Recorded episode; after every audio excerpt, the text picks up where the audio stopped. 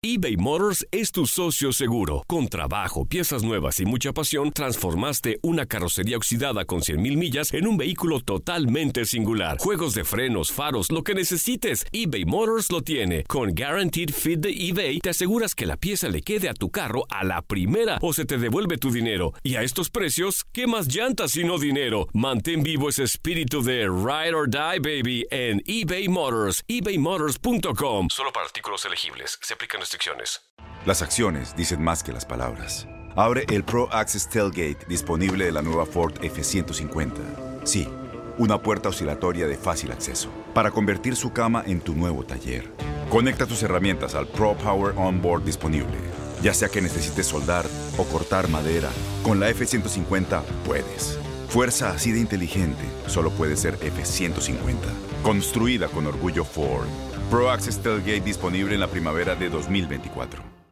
Aloha mamá. Sorry por responder hasta ahora. Estuve toda la tarde con mi unidad arreglando un helicóptero Black Hawk. Hawái es increíble. Luego te cuento más. Te quiero. Be All You Can Be, visitando goarmy.com diagonal español. When something happens to your car, you might say,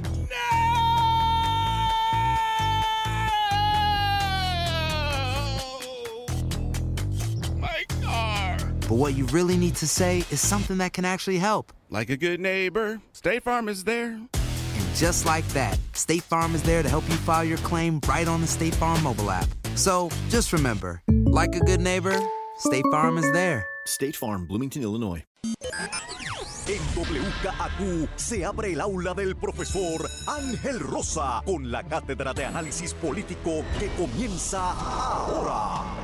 Amigas, amigos, muy buenas tardes y bienvenidos a Profesor Ángel Rosa en WKAQ. Hoy es jueves, jueves 26 de septiembre de 2019.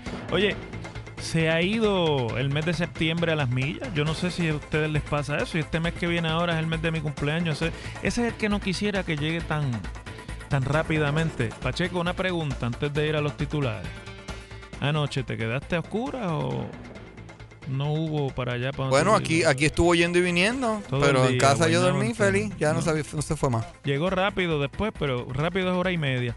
Bueno, me imagino que así está la mitad del país porque yo estaba mirando las redes y aquello fue masivo, pero dicen que fue una lluviecita en Peñuela. Cuando llegué a casa me habían hasta prendido el aire y todo, me lo tenían Ah, frito. bueno, pero es que te tienen querido a ti ahí. Vamos a los titulares. Hoy en análisis con el profesor Ángel Rosa. El temario para hoy, aquí en el aula del profesor Ángel Rosa en WKQ, se queda medio Puerto Rico a oscuras anoche y hoy la gobernadora le pide transparencia a José Ortiz. ¿Cómo será eso de transparencia en la oscuridad? Se lanza William Villafaña al ruedo para cubrir una de las vacantes en el Senado. Parece que ya la cosa va perfilando. Además dice Natalie Yaresco que si el Tesoro quita el crédito a la foránea se le caen los muñequitos a la Junta de Supervisión Fiscal, pero no se mostró muy esperanzada en que lo vayan a dejar.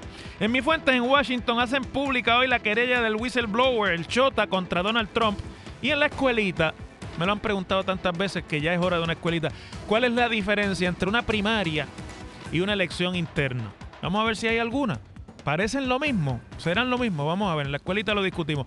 Todo eso y mucho más aquí, en el Salón de Clases de la Política Puertorriqueña por WKAQ, que ahora comienza. Ex senador, doctor en política y catedrático del recinto universitario de Mayagüez de la Universidad de Puerto Rico, es el profesor Ángel Rosa en WKAQ. Bueno, un evento en la planta cogeneradora eh, coeléctrica en Peñuelas, esa es la que funciona con gas natural. Eh, anoche dicen que fue una descarga eléctrica, que me imagino asociada a la- al mal tiempo que dejó en el ambiente la tormenta, que no fue tormenta o que llegó menos de tormenta y que zigzagueó, pero que gracias a Dios dejó menos daños de los esperados. Karen, pues apagó a medio Puerto Rico y quedaron sin luz varios municipios anoche en un evento que dependiendo de la zona en la que usted resida, pues tuvo intervalos de una hora, de hora y media, de dos horas o intermitencias. Por ejemplo, yo donde vivo se fue por la mañana, luego no tiene que ver con el evento de Ecoeléctrica, lo de por la mañana, luego en la tarde, como a eso de las siete y pico, otro evento más, ese duró como dos o tres minutos, y ya luego a las nueve de la noche Cataplum, y ahí estuvo una hora aproximadamente, eso fue en el área donde yo resido, pero municipios como Ponce, Carolina, Tua Baja, Guainabo, San Juan y otros pueblos reportaron estar sin servicio eléctrico, Caguas, Yabucoa eh, y otras partes también de la zona este del país. Pero, sin embargo, la Autoridad de Energía Eléctrica en un mensaje de Twitter dijo que eh, eran menos de 100 mil los que se habían quedado sin luz. Inmediatamente los usuarios de Twitter empezaron a inundar el, el, comentario desde zonas como Vega Alta, Fajardo, Toa Alta y otras que estaban sin servicio al momento. Y te aclaro que yo llegué, pues, pues yo llegué a las nueve y media, Claro. ya tenía, pero antes de yo llegar se había ido. Había ido a Pagón. Eso es lo que te estaba preguntando. Entonces, Se fue antes de yo llegar. Bueno, usted me dirá, pero profesor, eso no, es, eso no es ninguna noticia. ¿De qué usted está hablando? Hubo un mal tiempo. Bueno, mire, esa es la verdadera cuestión aquí. No hubo ningún mal tiempo como se hubiese esperado. Lo que hubo fue en algunos sectores del país lluvia que en otros momentos con menos pronósticos ha caído mucho más lluvia de lo que cayó. Pero el sistema eléctrico evidentemente está hecho canto. Y esta es la pregunta, ¿a cuántas capacidad estamos trabajando? ¿Un 50%? ¿Y cuánto es la respuesta que tiene, la capacidad de respuesta que tiene la autoridad a eventos como esos? Porque vamos a añadir aquí que lo que salió anoche de operación fue una planta de cogeneración privada que está cerquita de la planta de Costa Sur, pero que le vende electricidad a la autoridad y tiene a su cargo, pues obviamente, una parte de la, de la oferta de electricidad que diariamente consumimos los abonados de la Autoridad de Energía Eléctrica en Puerto Rico. No fue necesariamente en una de las plantas propiedad de la autoridad, que son las que están bajo asedio, bajo fuego, por su antigüedad, por su pobre mantenimiento y por su falta de planificación. Así que si eso fue un evento en la cogeneradora, en una de las privadas que se supone que le dan mantenimiento, se supone que tienen todos los ejercicios de para atender imprevistos, etcétera, y tratar de entrar lo antes posible y así balancear, ¿verdad?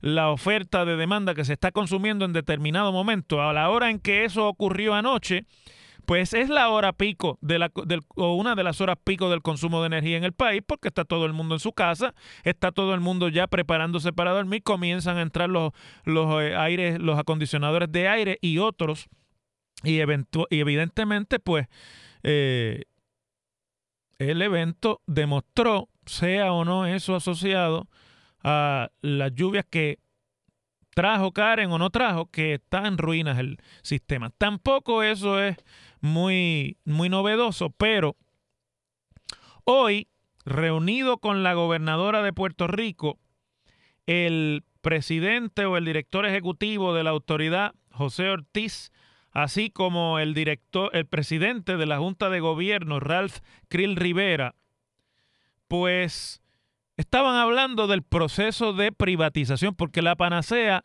para todo este desmadre de falta de mantenimiento, de falta de inversión en el sistema, de daños que ocasionó el huracán María y de pobre recuperación y los remiendos que se han trabajado a todo escape desde el huracán para acá para tratar de servir la mayor cantidad de sectores, pues tienen una sola respuesta de parte de la gerencia de la autoridad, privatización.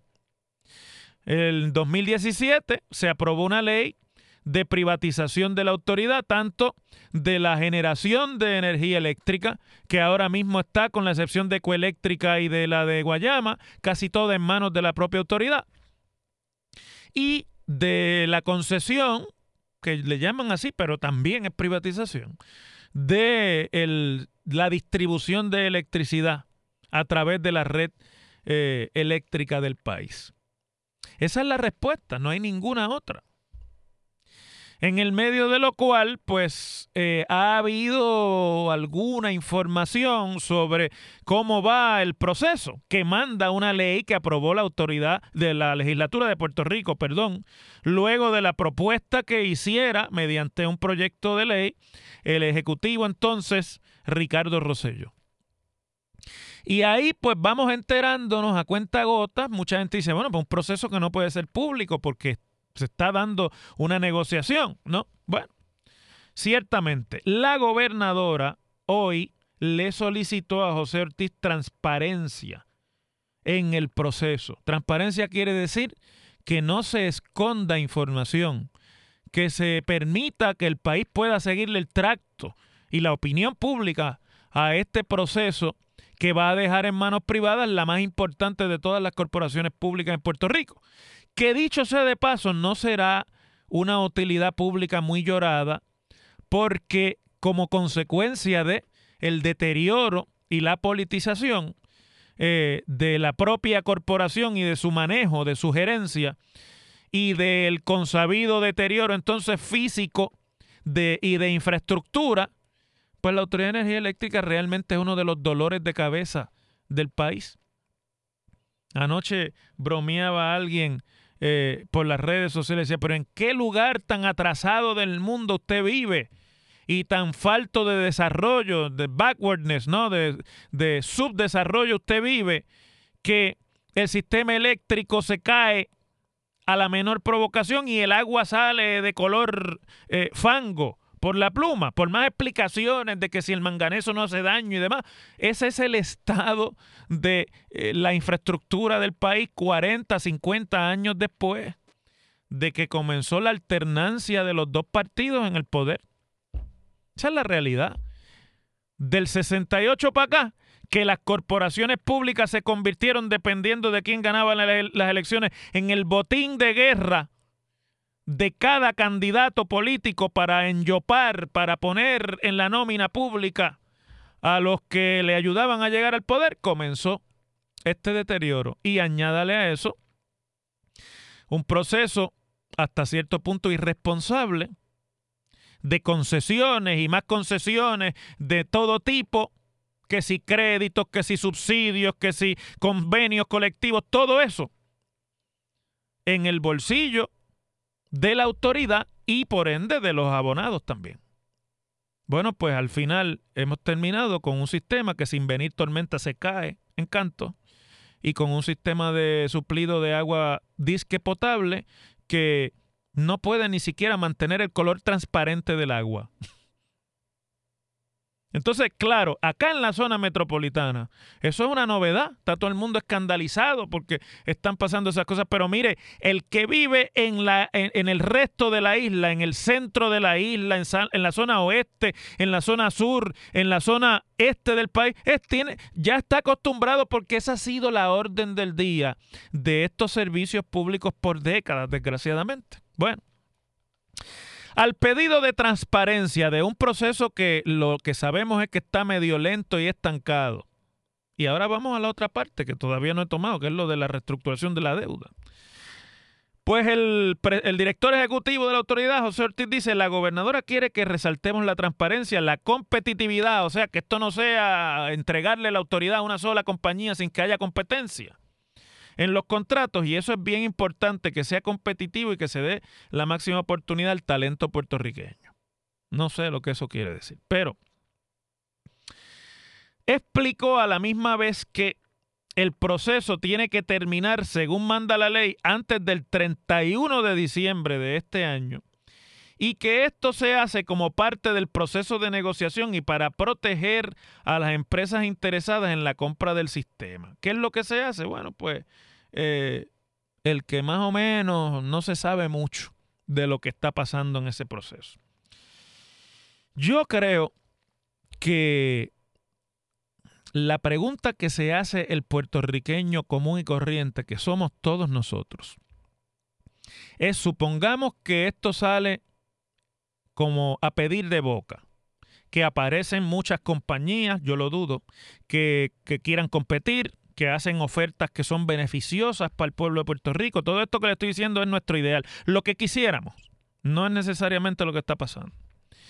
Y que al mismo tiempo, en esta utilidad pública que debe más a los bonistas y, y a los acreedores de lo que valen en los libros, según se ha ido informando, se da un proceso de reestructuración de deuda y el proceso sale sin contratiempos y todo queda servido.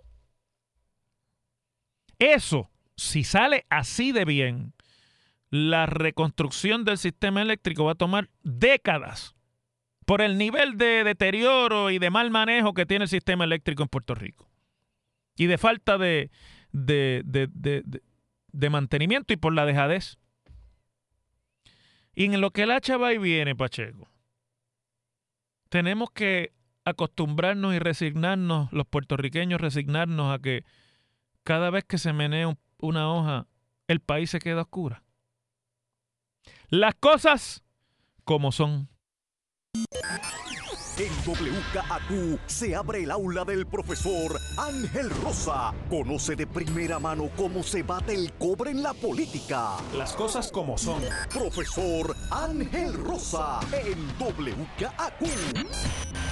Bueno, el exsecretario de la Gobernación, William Villafañe, hoy anunció su aspiración a un, al, uno de los dos escaños senatoriales del PNP por acumulación que han quedado vacantes luego de que precisamente una de las senadoras se convirtiera en secretaria de la Gobernación, Zoela Boy, y la otra, Margarita Nolasco, aceptara una nominación del ex gobernador Rosselló, Ricardo Rosselló, a la dirección de la ACA, el seguro de, por accidentes de tránsito.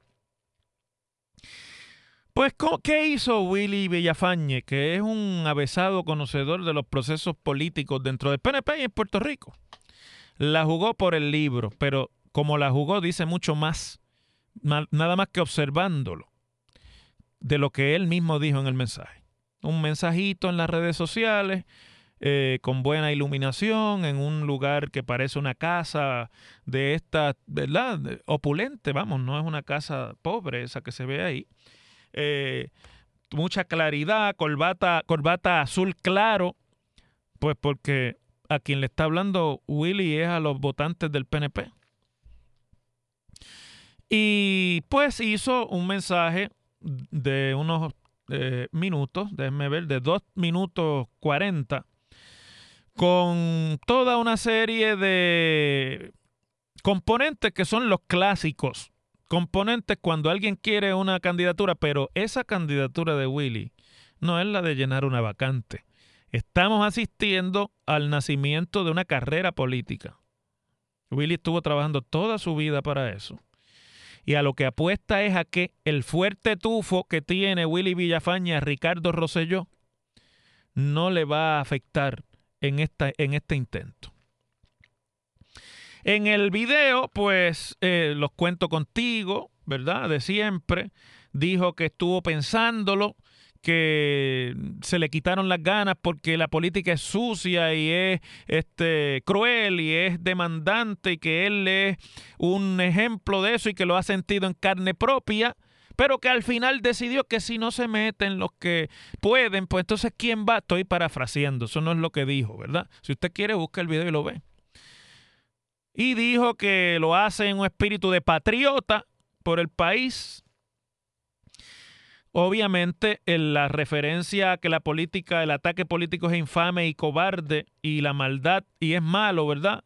Y que esa maldad lo alejó por un tiempo de la política puertorriqueña, pues es una referencia a el proceso que lo llevó a renunciar de la Secretaría de la Gobernación el 2 de mayo del año pasado por su vinculación a aquel famoso chat de WhatsApp en el que aparecía el entonces juez y luego presidente fugaz de la Comisión Estatal de Elecciones, nominado por Rosselló, y otros miembros de la campaña de Rosselló conversando sobre asuntos de, temas de la elección en particular y del de conteo de votos en una noche en la que el juez tenía funciones de juez de juez electoral. Terminó eso con la carrera judicial de, de Rafael Ramos Sáenz, que ha salido por la puerta de atrás, pero también terminó con la carrera gubernamental de Willy Villafañe, de Itza García y de tantos otros que aparecían en aquel chat. Y eventualmente terminó con la carrera política de Norma Burgos, que era la, que era la, comisionada electoral, porque al fin y al cabo eso se, eso se desató por la guerra que se estaba dando dentro del PNP entre el presidente del Senado, Rivera Chats, y la comisionada electoral, a enemigos acérrimos a muerte.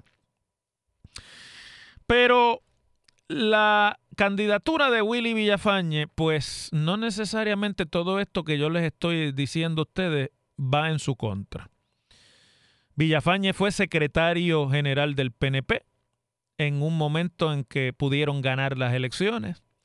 Era él, junto a Elías Sánchez, uno de los dos personajes más estrechamente vinculados a Ricardo Rosselló, antes y después de la elección. Organizó y dirigió por un tiempo el gobierno de Rosselló como secretario de la gobernación y como secretario de la gobernación mantuvo contacto con los alcaldes, legisladores, líderes políticos. O sea que de ese mundo en realidad no está muy alejado, aunque no estuviera en el ojo público. Aprovechó el tiempo que estuvo afuera para dejarse ver por los medios de comunicación y hacer una carrera hasta de comentarista político en algunos programas. Y al, al fin y al cabo, quienes van a votar ahí son los leales de Ricardo Rosselló y del PNP, los que llaman el corazón del rollo. Y en el PNP, aunque usted no lo crea y le cueste trabajo, hay mucha gente llorando la renuncia de Ricardo Rosselló que hubiesen querido que continuase ahí y que piensan que fue injusto todo el proceso que llevó a Rosselló a renunciar en el verano. Y por lo tanto, me parece a mí, habrá que ver qué dice Tomás Rivera Chats, que ahora es el presidente del PNP y con quien no necesariamente hay una buena relación. Pero me parece a mí que Willy entra a esto con ventaja y que en ese particular ya se le puede considerar uno de los favoritos. El hombre eh, tiene la mitad del camino recorrido, la está jugando por el libro y por lo que yo vi ahí, detrás de él están todos los que estuvieron antes y que jueguen o no para el equipo de Puerto Rico, saben jugar el juego de la política partidista. Las cosas como son. Boost Mobile tiene una gran oferta para que aproveches tu reembolso de impuestos al máximo y te mantengas conectado. Al cambiarte a Boost, recibe un 50% de descuento en tu primer mes de datos ilimitados. O, con un plan ilimitado de 40 dólares, llévate un Samsung Galaxy A15 5G por $39.99. Obtén los mejores teléfonos en las redes 5G más grandes del país. Con Boost Mobile, cambiarse es fácil. Solo visita boostmobile.com. Boost Mobile, sin miedo al éxito. Para clientes nuevos y solamente en línea, requiere AroPay. 50% de descuento en el primer mes requiere un plan de 25 dólares al mes. Aplican otras restricciones. Visita boostmobile.com para detalles. Todos los sándwiches tienen pan. Las hamburguesas también.